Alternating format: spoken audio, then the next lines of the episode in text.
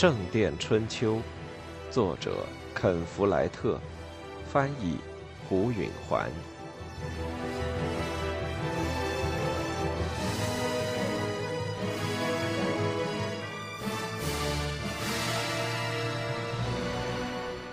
阿莲娜很高兴，大家都团圆了。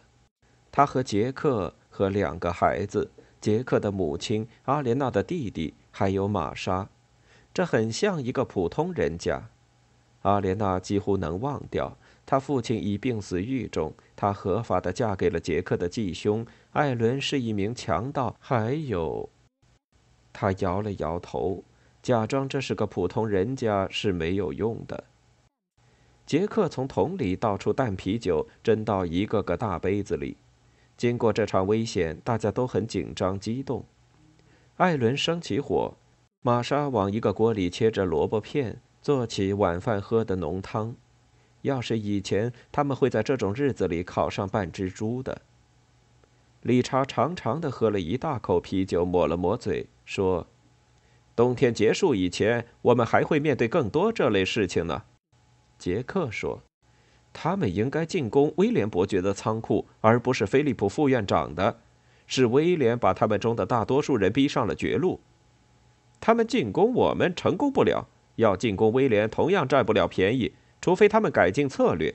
他们就像是一群狗。”阿莲娜说：“他们需要一个指挥官。”杰克说：“谢天谢地，他们可别有人指挥，那样他们可就真的危险了。”阿莲娜说：“一名指挥官可以指挥他们进攻威廉的财产，而不是打我们的主意。”我不明白你的意思，杰克说：“一名指挥官会这么做吗？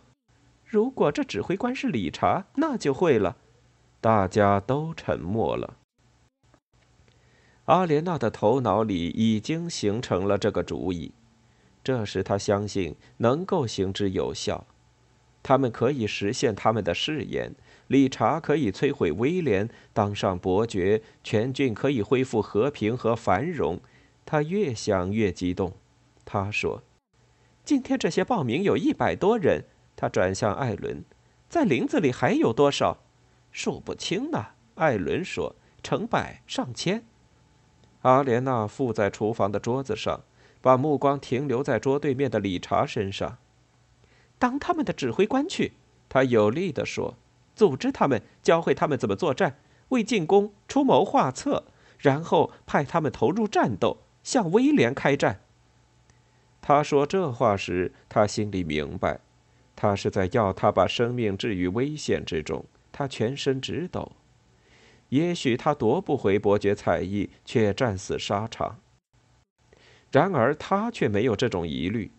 我的天，阿丽，你可能是对的。他说：“我应该有一支自己的队伍，我要率领他们和威廉作战。”阿莲娜看到他脸上闪过了长期积郁的仇恨，他又注意到左耳垂被削掉后留下的伤疤，他赶紧压下那眼看就要浮到表面上来的有关那邪恶罪行的记忆。理查对这个提议很热衷。我可以袭击威廉的畜群，他津津有味地说：“偷他的羊，偷猎他的鹿，打开他的仓房，抢夺他的磨坊。我的天，我可以让那歹徒吃尽苦头，只要我有一支队伍。”阿莲娜想，他始终都是一名武士，他命定如此。尽管为他的安全担心，他还是为他可能有机会完成他的使命这一前景而激动不已。他想到了一个难题。可是我怎么才能找到这些强盗呢？他说：“他们总是东躲西藏的。”我能回答你，艾伦说：“在温切斯特大路上岔出一条草丛掩盖着的小径，直通一个废弃采石场，过去叫沙利采石场，那里就是他们的藏身之处。”七岁的莎莉说：“可是我从来没有采石场呀！”大家都笑了，随后他们又都安静下来。理查的样子很有点跃跃欲试，他神色很坚定。好极了，他简洁地说：“沙利采石场。”那天我们一上午都在卖力的干活，在山上挖一个巨大的树桩。菲利普说：“我们回来的时候，我弟弟弗朗西斯就站在小羊圈里，怀里抱着你。你刚生下来一天。”乔纳森样子很严肃，这对他是个庄严的时刻。菲利普视察了林中圣约翰修道院，如今目力所及，已经没有多少树林了。这么多年来，修士们清理出许多英亩的土地，修道院四周已经都是田野了。这里有了更多的石头房子，一个会议室，一个食堂和一个寝室。还有许多木头仓房和牛奶作坊，看上去简直不像十七年前他离开的那个地方。人也都换了，几个当年的年轻修士如今都在圣约翰修道院占据着负责岗位。多年前用热辣丸弹见习修士导师的光头的那个惹祸的威廉·博威斯，现在是这里的院长。有些人走了。那个爱找岔子的韦勒姆的彼得，现在在坎特伯雷为一个叫托马斯·贝克特的野心勃勃的年轻副主教工作。我想不出他们是什么样的人，乔纳森说。我指的是我的父母。菲利普为他感到一阵难过。菲利普本人也失去了双亲，但那时他已经六岁，而且他能清楚的记得他们。他母亲安详而可爱，他父亲高大，留着黑胡须，而且，反正在菲利普的心目中，勇敢而又强壮。可乔纳森连这些都没有，他对他父母所知的一切，便是他们不想要他。我们可以猜出很多关于他们的事，菲利普说。真的，乔纳森急切地说。都是些什么呢？他们很穷，菲利普说。有钱人没理由弃婴。他们没有朋友，朋友们知道什么时候这家生孩子。要是那孩子不见了，朋友们会追问的。他们当时绝望了。只有绝望的人才能忍痛丢掉孩子。乔纳森的脸绷得紧紧的，眼里含着热泪。菲利普要替他抹去泪水。这孩子，人人都说他特别像菲利普本人。菲利普恨不得能给他一些安慰，跟他讲些有关他父母的温暖而鼓励的话。可是他怎么能假装说他们扔下他等死是对他的爱呢？乔纳森说：“可是，上帝为什么做这种事呢？”菲利普看到他的机会来了。你一旦开始问这个问题，你就可能以困惑告终。但就这件事来说，我认为答案很清楚：上帝是想把你留给他自己。你真这么想？我难道以前不是这么讲给你听的吗？我始终相信这一点。在发现你的那天，我对这里的修士们就是这么说的。我告诉他们，上帝把你送来是出于他自己的目的，在为上帝工作中把你带大是我们的职责，这样你就会对他分派给你的任务得心应手了。我不知道，我母亲是不是了解这个？如果他和天使们在一起，他就知道。那你认为我的任务可能会是什么呢？上帝需要修士们成为作家、插图画家、音乐家、农场主。他需要有人承担负有责任的工作，如司务啦、院长啦、主教啦等等。他需要有人能做羊毛生意，能给人看病，能在学校教书，能建造教堂。难以想象，他居然还为我留下一个角色。如果他没有为你留下一个角色的话，我认为他就不会给你找这么多麻烦了。”菲利普微笑着说。“不过，按世俗的观点，这角色不一定那么伟大，那么有前途。他也许想让你成为一名安分守己的修士，一个把生命奉献给祈祷和静思的谦卑的人。乔纳森的面孔耷拉下去。我想可能是的，菲利普哈哈笑了。但我看不是。上帝不会用木头做刀，用做鞋的皮革做女士无袖衬衫。你不是那种适合过安分守己日子的材料，上帝是知道这一点的。我猜想他想让你为他而战，而不是给他唱赞歌。我当然希望如此，但现在我想他要你去见利奥兄弟，看看他为王桥的地下室准备了多少奶酪。对，我要到会议室去和我弟弟谈谈。记住，要是哪个修士和你谈起弗朗西斯的话，尽量少开口，我不出声就是了。你去吧。乔纳森快步穿过院子，那副庄严的神色已然离开了他。还没到牛奶作坊，他那种感情洋溢、生气勃勃的本性就已回到了他的身上。菲利普看着他的背影，直到他消失在屋里。他想。我就是这样子，也许除了不那么聪明。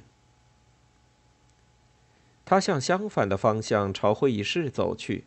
弗朗西斯给他捎来口信，要菲利普在这里悄悄和他会面。王桥的修士们都知道菲利普在对一座小修道院做例行视察。这次会面当然瞒不过这里的修士，但他们与世隔绝，无人可说。只有这儿的院长有时到王桥去，菲利普已经要他发誓保密。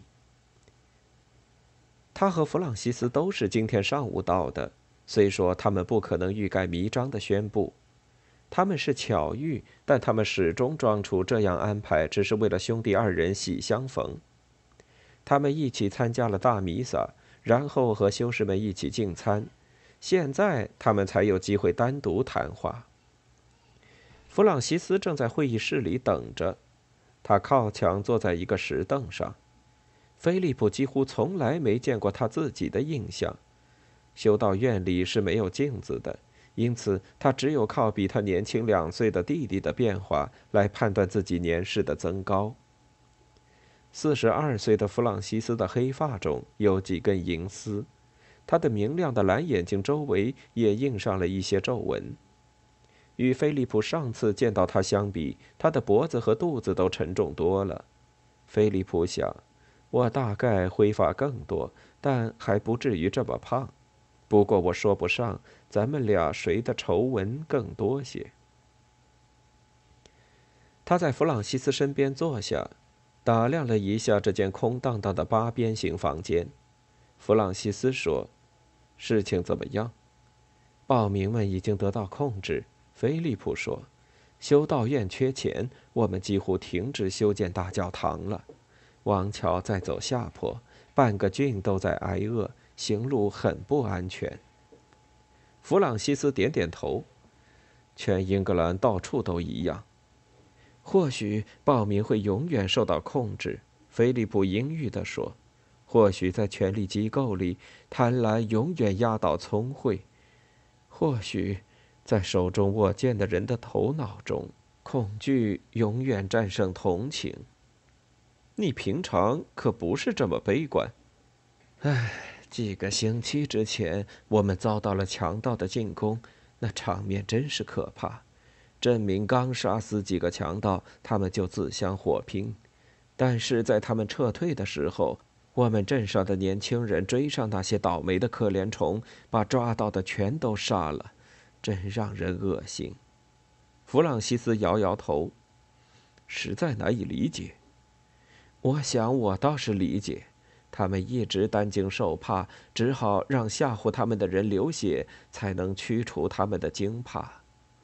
我在杀害我们父母的那两个人的眼里看到过，他们之所以杀戮，是因为害怕。但是，怎么才能驱除他们的恐惧呢？弗朗西斯叹息了一声：“和平、正义、繁荣，真得到这些就难喽。”菲利普点点头。“好了，你现在做什么？”“我在为莫德皇后的儿子工作，他名叫亨利。菲利普听人说起过这个亨利。他是个什么样子的人？他是个既聪明又坚定的年轻人。他父亲死了，因此他继位为安茹伯爵。他还是诺曼底公爵，因为他是老王亨利最大的外孙。老亨利原先就是英格兰国王和诺曼底公爵。他娶了阿基坦的艾莉诺，所以现在他也是阿基坦的公爵了。那他统治的疆土比法兰西国王还要大，一点儿不错。他这人怎么样？受过良好的教育，勤奋、果断、不安分、有毅力。他脾气很大，我有时巴不得自己脾气大点儿。菲利普说：“这样可以让别人俯首帖耳。”可大家都知道我这人讲道理，所以嘛，从来没人对我欣然从命。要是在一个随时会发火的副院长面前，他们就该乖乖听话了。弗朗西斯哈哈大笑了。你就保持你的本色好了，他说。他又严肃起来。亨利让我明白，国王人品的重要性。瞧瞧斯蒂芬吧，他的判断力是可怜的。他一时兴之所致，打定了主，然后就又放弃了。他逞一时之勇到了愚蠢的地步，而对敌人始终宽恕。那些背叛他的人没什么风险，他们知道可以指望他的慈悲心肠。其结果呢？他接手统治一个统一的王国，为了维持他的统治，却打了十八年不成功的内战。亨利已经极大的控制了原先独立的几个公国和郡，合起来比斯蒂芬曾拥有过的最大版图还要大呢。菲利普忽然想到一个念头：亨利派你回英格兰来干什么？视察这个王国？你发现了什么呢？法律废弛，百姓挨饿，惨遭暴风雨的破坏和战争的劫掠。菲利普若有所思地点着头。年轻的亨利当上诺曼底公爵，因为他是莫德的长子。而莫德又是亨利王唯一的合法子女，亨利原来就是诺曼底公爵和英格兰国王。按照血统，年轻的亨利也可以宣布自己为英格兰国王。他母亲就这么宣布过。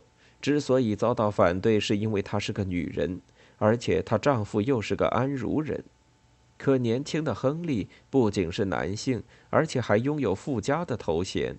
来自他母亲的诺曼底公爵和来自他父亲的安茹伯爵。